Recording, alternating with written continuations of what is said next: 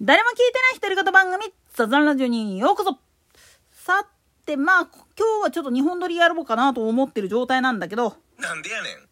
つうか今回の、まあ、統一地方選挙後半戦プラス衆参の補欠選挙の結果っていうのの総括っていうのと、で、昨日見ていた水星の魔女、ガンダムのね、あれの中身を見ていて、なんでそこ当たるかなっていうシーンがあったんで、それに対する答えっていうのをちょっと、おいらなりの感覚で提示していこうかなっていうふうに思うんですよ。ただし、あくまでも、まあ、絡めてやったとしたって、わけが分かんなくなっちゃうから、とりあえず前半後半っていうパートでやらせてもらおうかなと。つうわけで、ここは、とりあえず、衆参の補欠選挙及び統一地方選後半戦の部分の総括っていうことをちょっとやっていこうかと。まあ、とりあえず目玉となっていた衆院参院の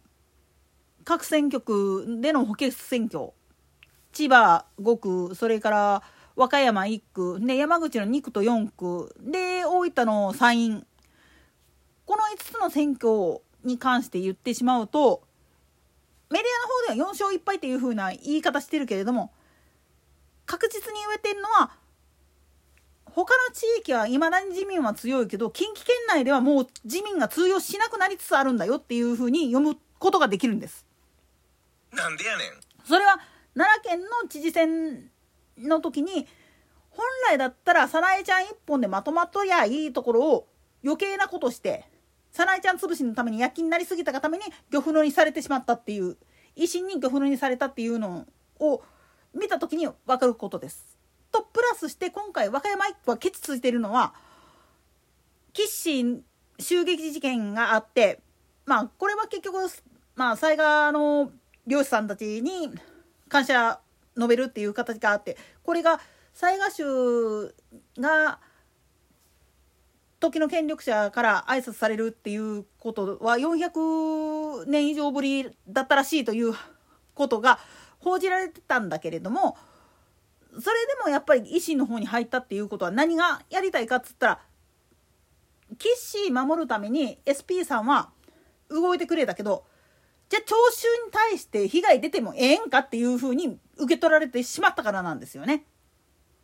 まああれやったやつの犯人の目論見みとしてはどっちに転んだとしても美味しかったのは確かなんだけどなんでやねん。それでケチついて結局維新に入ったっていうことはそういうふうに今近畿圏内の選挙区の中ではまさしく維新が大暴れしてる日本維新の会というよりも大阪維新の会が大暴れしてるっていうふうに見なした方がいいんです。一応大阪維新の会っていうのは大阪府連みたいなもんなんです自民党で言ってしまうと。なんだけれどもこれが軸になってしかも一般の市町村選に関しても市町村の議会の方の部分でも実のとこ言っちゃうともう立民共産が軒並み落ちてで自民党も議席減らしての維新っていうパターンがほとんどだったんですよね。まあもちろん無投票で終わっちゃってるところもあるっちゃあるんだけれどもなんでやねん。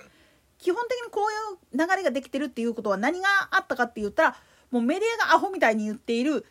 宗教と政治っていうのが絡んじゃってる新疆分離だろうがっていう概念で誤ったメッセージを受け取っちゃってる人があんまりにも多すぎるっていうのとプラスしてそういう裏の絡み方まあ公明党と創価学会っていうのはもう表沙汰の話やからよくわかる図式やから叩かれるのはもう毎度のことやけれどもそれ以外の政党に関してそういうのが明確なとこって結構多いんですよね。だから自民党とそのやましいカルト教団がなんて言うけれどもぶっちゃけこれ野党も既存のところは特にようやってるんですよそれは。なんでやねん。というのもこういうのは蛇の道は蛇なんですよほんと。お前らからしてみるとうんあのー、他の宗教団体は表に出してないだけで実際のことを言うと信徒さん経由でいろいろちょっかい出してるとこもありますよ選挙区なんかによっては。特にそのまあ昔ながらの地内町とかそんなんで結束力が強いようなところっていうのはそういうのが絡んでてそっち方向でまあ言ってみるとつながっちゃってるっていうケースが結構あるんよね。だからそれそれがまあひょっとすると宗教も絡んじゃっててしかもその地域の氏子さんあるいはまあ言ってみると檀家さんの方が権力持っててそれと政治家が結びついちゃってるっていうケースって結構あるんですよ。これにとらわれないで動ける人たちっていうのを求めた場合どうしてもそういう意味では既存の公明党も含めた既存の政党っていうのに対する不信感っていうのはすっごい大きいわけなんです。でいわんや共産党にいたって言ってしまうとまあ世界情勢を見た時にねっていう話になってくるんです。自分の言うことを聞かないやつはみんな粛清だみたいなことをやっちゃってるような組織なんていうのは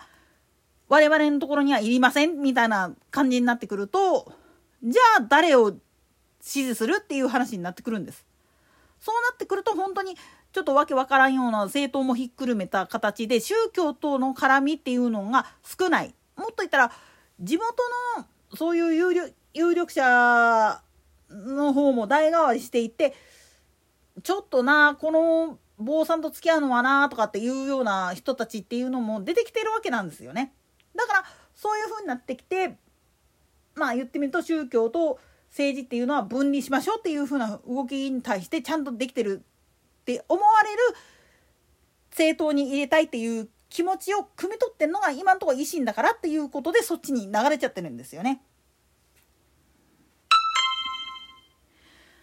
で和歌山の結果っていうのを買ってもうズバリ言ってしまうと SP はちゃんと頑張りましたでもその頑張る方向性が結局首相を守るために聴衆を犠牲にしようとしたっていうふうに見なされたからなんですよね。まあ雑賀衆の人らがいわゆる時の権力者から頭下げられたっていうのはなんか信長が世話になったっていうことでの話から数えて440年ぶりらしいんですけれども、まあそんなんはどうでもええ話としても、やっぱりそういうふうなことでケチがついてしまうとなかなかリカバリーっていうのは難しいんです。だから流れとしてはそういう部分を見ている見られてるっていうことを踏まえた上で行動しないといけない。もっと言ったら自分たちの中で改めないといけない部分は改めていこうっていうふうに変わっていかないとダメなんです。まあ、この話をやり始めるとね結局古い考え方っていうのがいまだに拭えていない社会全体でそういうのがまだはびこってるっていう少佐なのかなっていうふうに思うのと同時にそれであるがゆえにまあ言ってみれば今後もああいう事件は起きるんだろうなっていうふうにも考えさせられるんですよね。といったところで今回はここまで。それでは次回の更新まで。ごきげんよう。